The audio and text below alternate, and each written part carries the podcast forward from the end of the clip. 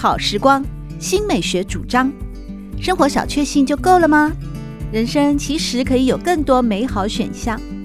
文学奖得主、专栏作家、资深媒体人朱国珍在《真正好时光》节目里与您分享美好生活。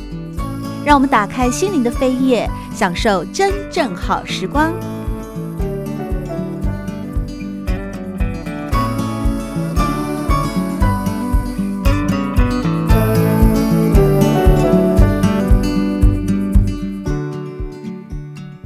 朋友们好，欢迎来到真正好时光，我是朱国珍。在今天，我们邀请到蓝天律师黄秀兰律师呢，来和我们一块聊一聊由他所编著的《清明上河图》以及《富春山居图》。大家一定都会很好奇哦，律师好忙哦，尤其我们蓝天律师又是一个非常优秀啊，而且知名度很高的律师，这几年在我们艺文界啊，在智慧财产权有许多的贡献啊。怎么会有时间呢？来带着我们呢去赏析古画以及古典艺术呢？当然，在节目的上半段啊，我们蓝天律师也有跟大家分享了成书的起源。但我更好奇哦，要消化这么多这么多跟《清明上河图》有关的史料，蓝天律师，您在这么多的，我看一定有上百万字的那些书籍里面去。萃取出来最精华的部分，而完成了这一本《清明上河图》，是天行书院发行的，带着我们深度的导读、深度的赏析，仿佛穿越时空一样，回到了北宋时期啊，去理解那时候人们的生活。哎，你们当时的团队的工作是怎么分配的呢？我们最初呢，就是带着呃，先带着研究的心理，哦、我们先做填调啊，考证。然后呃，研究研究什么呢？研究第一个是呃，张择端画的这一些景物是不是如实的呈现清明上河的？为为什么要去考证它是否如实啊？呃，我们觉得这个蛮重要的，因为古今中外大家都会流传说这个图画到底是。呃，真画还是伪画？那真画的话，它的内容是不是贴近当时的状况？它要呃绘制的状况，哦、因为可能是我是学社会科学。对，我想一定跟你的本业 有关，太讲究证据了。像我们学文学的，就天马行空乱想啊，像马奎斯那样子啊，魔幻写实啊，就完全接受。没有，我们就会存疑，然后 先先考证了之后，才能够说服自己。当你说服自己，你认同他、相信他之后呢，呃，其实那个力量是很大的啊。所以我们最初是抱着研究的心理。研究的结果，我们把两岸所有收集的这些文物啦，啊，刚刚说的可能呃上百万字，应该没有那么多啊，不过也是好几十本的书籍，一一的考证。那当然不只是考证《清明上河图》这本书啊，那或者是相关的书，还有考证到同一个时代啊，其他的图画啊，其他的历史书籍，考证的结果，呃，完全可以。了解到张择端就是如实的去呈现啊，那一个年代十二世纪初汴京城啊，城里城门城郊的各种情形啊，所以呃，我们研究了之后呢，开始要下笔了。啊，我们就做这个分配，呃，有有人规划整个的架构，大概整个的架构就是由我这边规划。嗯，那时候呢，我就希望大家是看图说故事，嗯，啊，看图来理解故事。所以我们那时候的定位呢，就是希望把啊、呃、这幅画。呃，刚刚国珍讲了很多次，大家应该印象深刻，长达五百二十八公分。对，我们把它分成四十个单元，因为我们发现呢，大部分在述说《清明上河图》的书，它只有挑几个重点。那我们觉得。呃，这幅画既然对我们来讲这么重要，我们回头再去回顾到汴京城当时的实况，那呃，它的呃种种点点滴滴都非常的吸引人，所以我们就决定全部都写。我们不是挑重点。所以，我们呃每一个啊，我们在书里面，我们画出一个光圈，一个一个光圈，总共四十个光圈。嗯，我们把它区隔成四十个单元，聚焦四十个对光圈。然后，这个光圈里面的所有的景物、交通工具啊，呃，甚至桌子上的一一杯茶啊。或者是人跟人之间的表情啊，所有的习俗，我们决定我们都要把它写出来。所以呃，深入研究之后啊，譬如说进了京城啊，在最热闹的街上啊，开始他们的穿着不一样了，大部分都是穿长袍。如果在近郊的话，你就会看到穿短裤的，啊、或者是穿的农社的那种，是农人呐、啊，苦力啦，拉纤，甚至纤夫他是呃呃上身是打赤膊的哦。啊那所以从呃穿衣服衣衣服的状态，也可以判断得出这人的身份地位以及他所处的这个地缘关系。所以进到京城之后呢，呃，有一段就非常有趣，各式各样，也有官员啊，也有知识分子，也有说书的人。我们就发现一个很有趣的地方，有一个人他拿着扇子，可是他不是在扇凉啊，那反而是盖着脸。所以我们就去查这个习俗。原来这个习俗叫做便面，啊，便呃就是方便的便，它取的就是方便的意思。以扇遮面，两得其便。什么什么其便呢？他不想看到对面这个人。当他不想看到的时候呢，啊，不想跟他打招呼，可是眼看就要这个眼神呃对流了，那怎么办呢？他就拿起扇子遮了一下。啊，这个是北宋很有趣的一个习俗，哦、对，又顾到这个人际关系，不至于让对方太尴尬啊。那呃，又顾到自己的感受，我就是不想见到他嘛。嗯、对，所以在街上呢，张择端也看到这样的情景，他就把它画了下来。对，因为我们那时候觉得很奇怪，拿着扇子怎么不是往上半身扇凉，而是遮在自己的脸的旁边？到底在遮什么？哦、啊，我们去查古书才发现。哇，宋代有这样的习俗，那这个呢是大家呢呃认可的习俗，嗯，所以当你遮着，我就不会去打扰你，嗯，我就不会故意去跟你这个怒目相视。是。啊，这个呢，在呃他们的人际关系这么呃密切交流的汴京城，其实有这个习俗也蛮好的。对，我终于明白了为什么我们蓝天律师啊、嗯、和您的那个工作团队一块编著的这一本《清明上河图》要实事求是，啊、要去找很多的书籍去佐证《清明上河图》里面画的那些很细微的部分，包括刚才提到的掩面啦，或者是说呢，在那个离情依依啊，拱手话别，汴河柳岸呐、啊，还有晚衣女子啊。还有那个黄胖的专卖泥人的黄胖的摊贩呐，或者在虹桥上互不相让的两派人马，以及到了京城以后人们穿着的打扮，甚至于包括说京城门外的啊，有人下跪陈情哦，好像都会有不同的理解嘛。也有其他的艺评家认为那是乞丐，但是呢，嗯，蓝天律师呢在前半段的节目里面告诉我们，根据他的分析以及很再三仔细的去放大那个聚焦的光圈之后，认。为只是来申冤的人，哎，你们团队如果在看一幅画，毕竟有八百多个人啊，对，大家如果意见相左的时候怎么办？就把那个史书或者是证据拿出来，对，就像在法庭上，法官就会说：“原告你的证据在哪里？”那被告呢？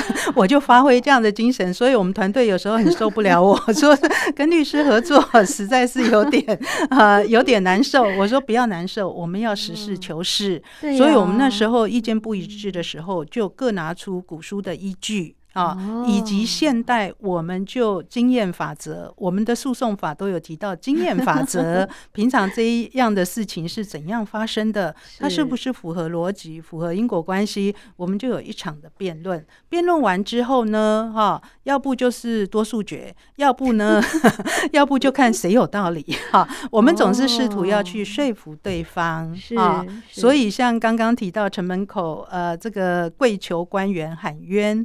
这一点呢，是我自己单独提出来的意见。我们团队原来都不认可。他说：“律师，你这样写非常的危险啊，因为呢，呃，所有的古书都说他是乞丐，那你这样写的话会被人家攻击。”嗯，我说：“可是我是学社会科学啊，我当然必须要依我的观察，跟我是有根据的啊。那所以我们就做了一个这样子的一个呃改变。嗯。”我们每天在讨论的过程中，我大概都会在开庭回来，啊，每天要下班前留一个小时跟我的团队讨论，啊，他们就会把啊这一天呢，他们去考证的结果啊，甚至呃大概有写了一些初稿啊，我就开始浏览校对啊，一起讨论。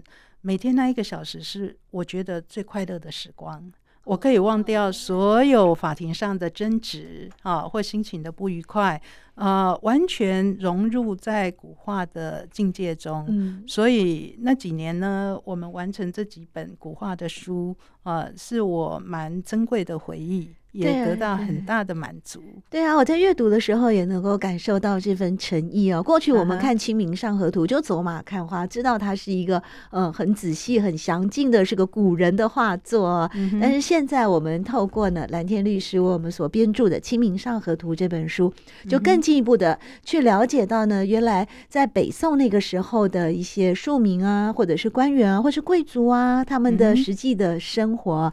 我们常常说《清明上河图》。《清明上河图》，大家朗朗上口。其实他要讲的主题是在清明节时候的一个上河的习俗，是吧？是是，大家在、嗯、呃近郊扫墓完了之后，因为那时候宋代有规定，哈、哦，所有的坟墓要迁到近郊，不能在皇城里面。哦，所以那个时候就很先进的。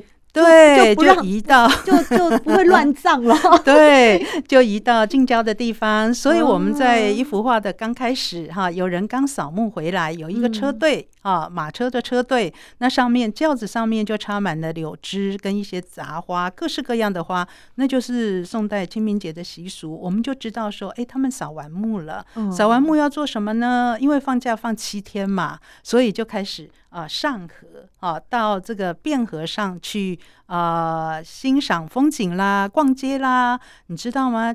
宋代的酒馆林立啊，嗯，呃，他们喜欢喝茶，喝呃饮酒，对对对，那啊也带动了很多的这个酒馆啊。嗯嗯，那酒馆刚刚提到说，为什么宋神宗那么有钱？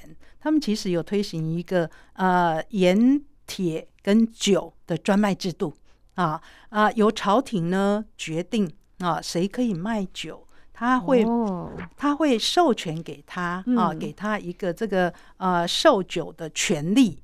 只有这些正店才可以卖酒哦。哦，哦像这个呃，那就是垄断的暴利嘛，这样？听起来、呃，反正朝廷就负责收钱啊。嗯嗯、那时候酒馆林立，所以朝廷当然就啊、呃，这些财富啊就非常的丰富。那也是大家太爱喝酒了吧？会不会？所以就很心甘情愿的去买酒，然后就、啊、就让政府抽税的那种概念。啊、呃，没错，因为呢。呃，那个时候我们在历史上读到澶渊之盟啊、呃，都发现说哇，割让的这个燕云十六州实在是耻辱。可是因为这个割让，维持了一百六十年的和平。哦、这个和平呢，带给宋代，尤其是北宋啊、呃，他们非常多的机会呢，能够去呃发展他们的商业。所以像酒馆林立，其实呢。呃，朝廷给他们这个呃销售酒的这个权利，由正店哈，是正店拿到的这些酒，他们就开始批发哦。这正店经营最大的呢，它下面正店，对对对，孙杨正店，哎，高朋满座的孙杨正店，你们连这个都发现了，这个是招牌耶，《清明上河图》里面的一个小招牌也被你们看到了。他们那时候好厉害，就用立面的招牌，或者是啊、呃、门口就有招牌。那这个这个店，或者是另外一家也很大的白帆楼，它下面呢就有它的下角就有三千家。哦、所以你看这个商业的组织跟体制，管理制度不得了。所以我们说他们商业非常的发达。嗯、那各行各业这么繁荣的情况之下，带动了什么？食衣住行娱乐。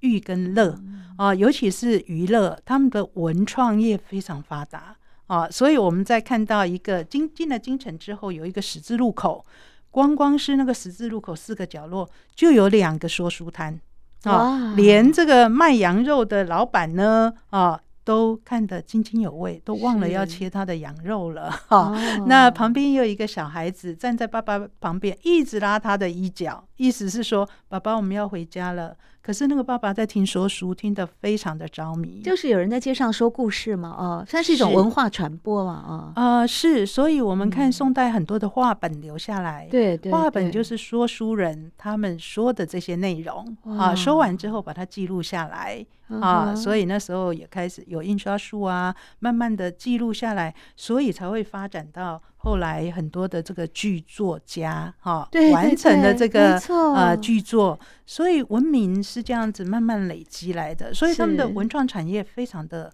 发达，提供了大家很多调剂的机会。对啊，那我也很佩服说啊、呃，这个在汴京城内有这么多的娱乐活动。所以大家才不会苦闷呐、啊。对啊，真的。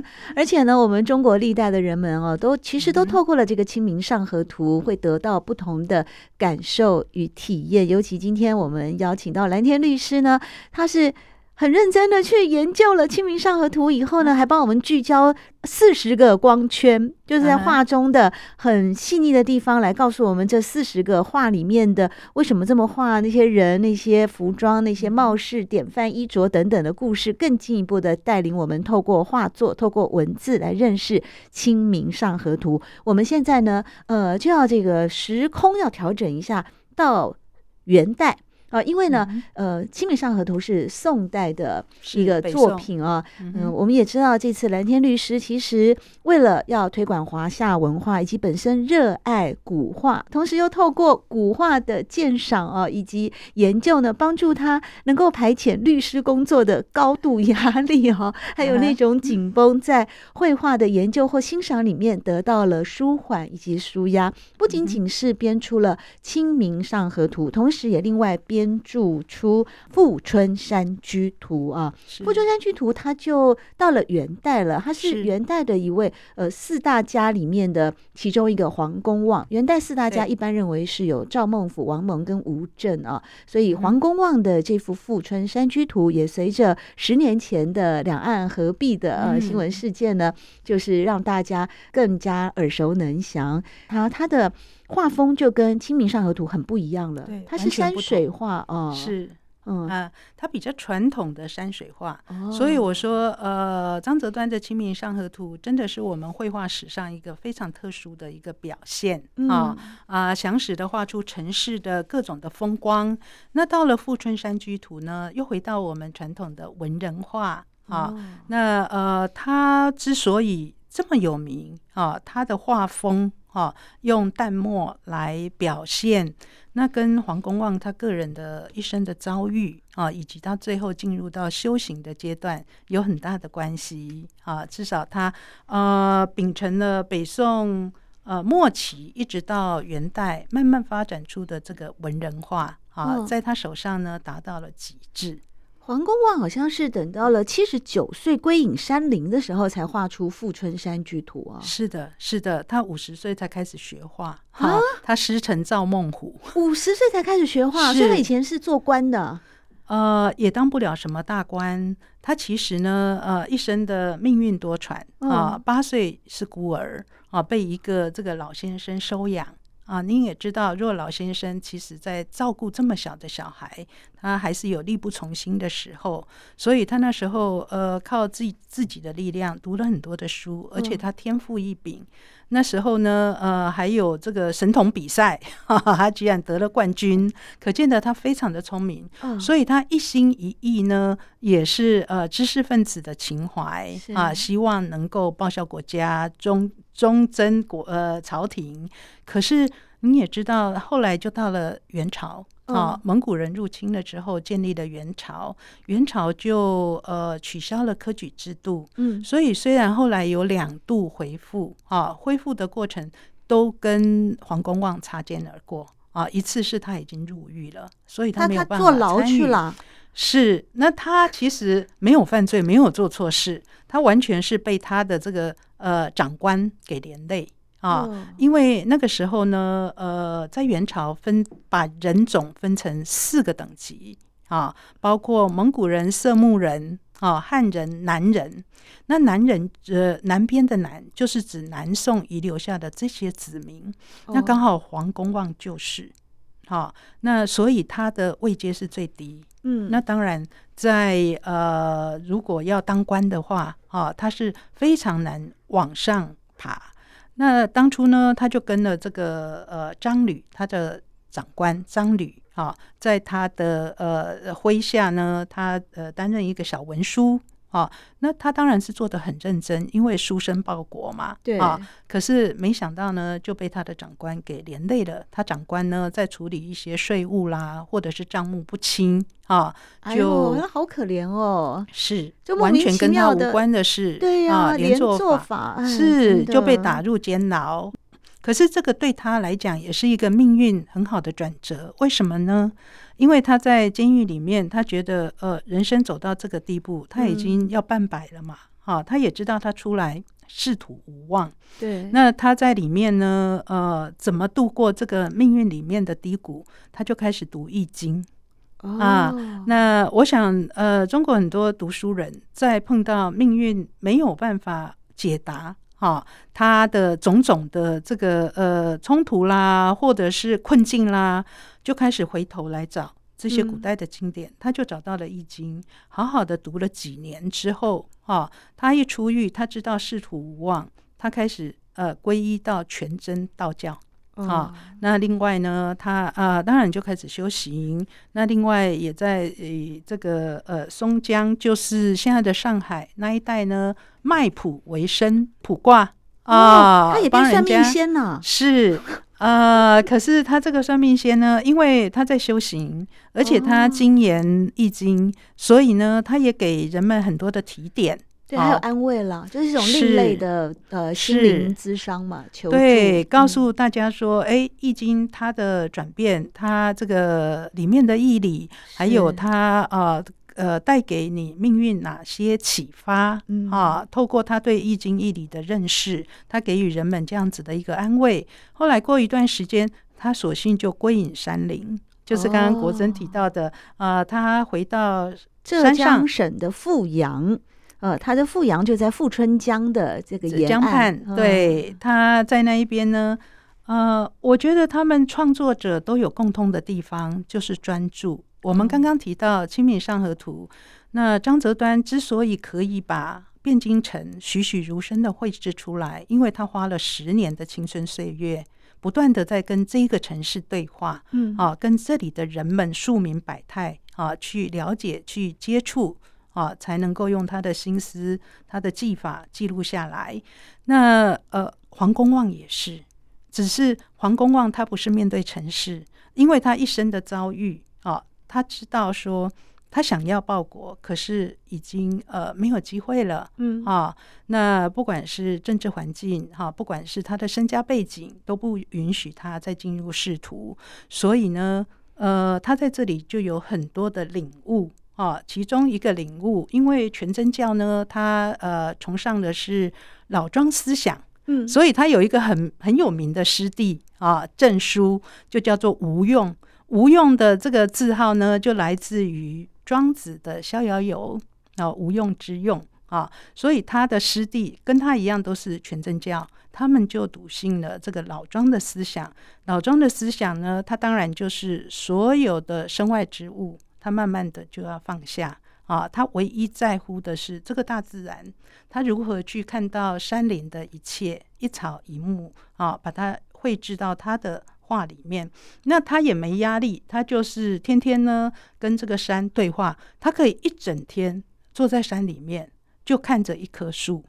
所以你看他的这个松树啦，各式的树木呢，呃，他的画法就跟一般人不一样啊，他不一定像。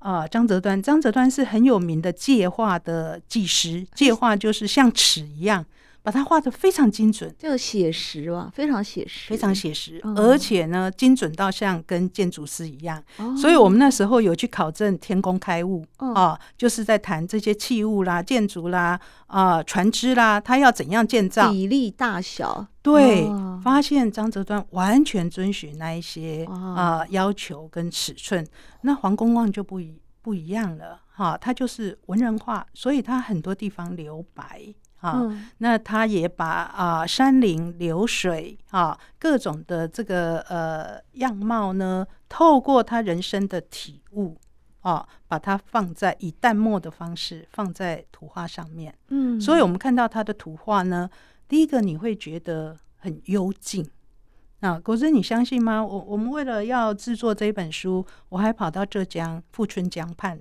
你住的多久去，去感觉一段时间，去感受。很奇妙的是，它跟我们在台北的感觉就不一样。嗯啊，它是一个非常安静、很平凡的小镇啊。其实它的风貌呃没有很大的改变。那富春江旁边，你在那一边，你的心就很快的就沉淀下来。嗯，我每天在那边走着走着啊，看着云海，看着夕阳，看着那个流水的变化，好美哦！那你怎么还舍得回来啊？要回来把这本书写完了，对对对是不是？没错，没错。啊，那难怪黄公望在那个时候有这么多的体会，一笔一笔慢慢的画下来。确实，那一个环境，自然环境带给他。很幽静的感觉，我觉得相当程度也抚慰了他前半生啊非常挫败的心灵。所以在这样子一个大自然的抚慰之下，他慢慢的把过往的各种的不顺利跟困境放下来。放下来之后呢，他在图画里面表达了他的淡泊啊，他的宽容，点点滴滴的心情的写照。都放置在这个图画里面，所以你看了之后，你会觉得说，哎，你的心也是很宽阔啊，也是很容易平静啊。它啊上面还有这个有人在看鹅啊，啊，一群鹅就这么的轻松，嗯啊啊，心灵就非常的轻盈啊。当然，他也不忘他的志向，所以在刚开始，呃，我们后来烧成两段的第一段的圣山图啊，它就是。一座大山是啊，那象征着黄公望本身，他的志向还是非常远大啊，所以他对于这个大山啊、大水，他有他自己的想象跟期许。嗯，那最后这幅画的收尾啊，也是孤峰挺立啊。我想，呃，这个相当程度还是说出他自己的志向。嗯，只是他经过他的呃心情的起伏跌宕呢，后来经过了很多岁月的淘洗。啊，那舒缓了，也放下了，是啊，所以呃，这个心境表达在一幅文人画上，我觉得非常的动人，真的好舒压哦。尤其是透过我们今天邀请蓝天律师哦，他所编著的《富春山居图》，因为自己对古画的喜爱呢，所以一共呢有编出了三本书。现在我们。聊到的是《富春山居图》啊，原来在这样的一个古典的山水的文人画当中啊，我我看的时候就是留白了，然后深浅不一了，然后那墨色的一个浓淡。但是蓝天律师告诉我们，其实透过了画师个人的生平的遭遇，以及他所处的时代处境，还有画风里面，原来有这么多这么多丰富的，可以让我们呢。更进一步，等于也透过了刚才蓝天律师的说明，让我不但是上了一课，其实也是一个身心灵舒缓的课程。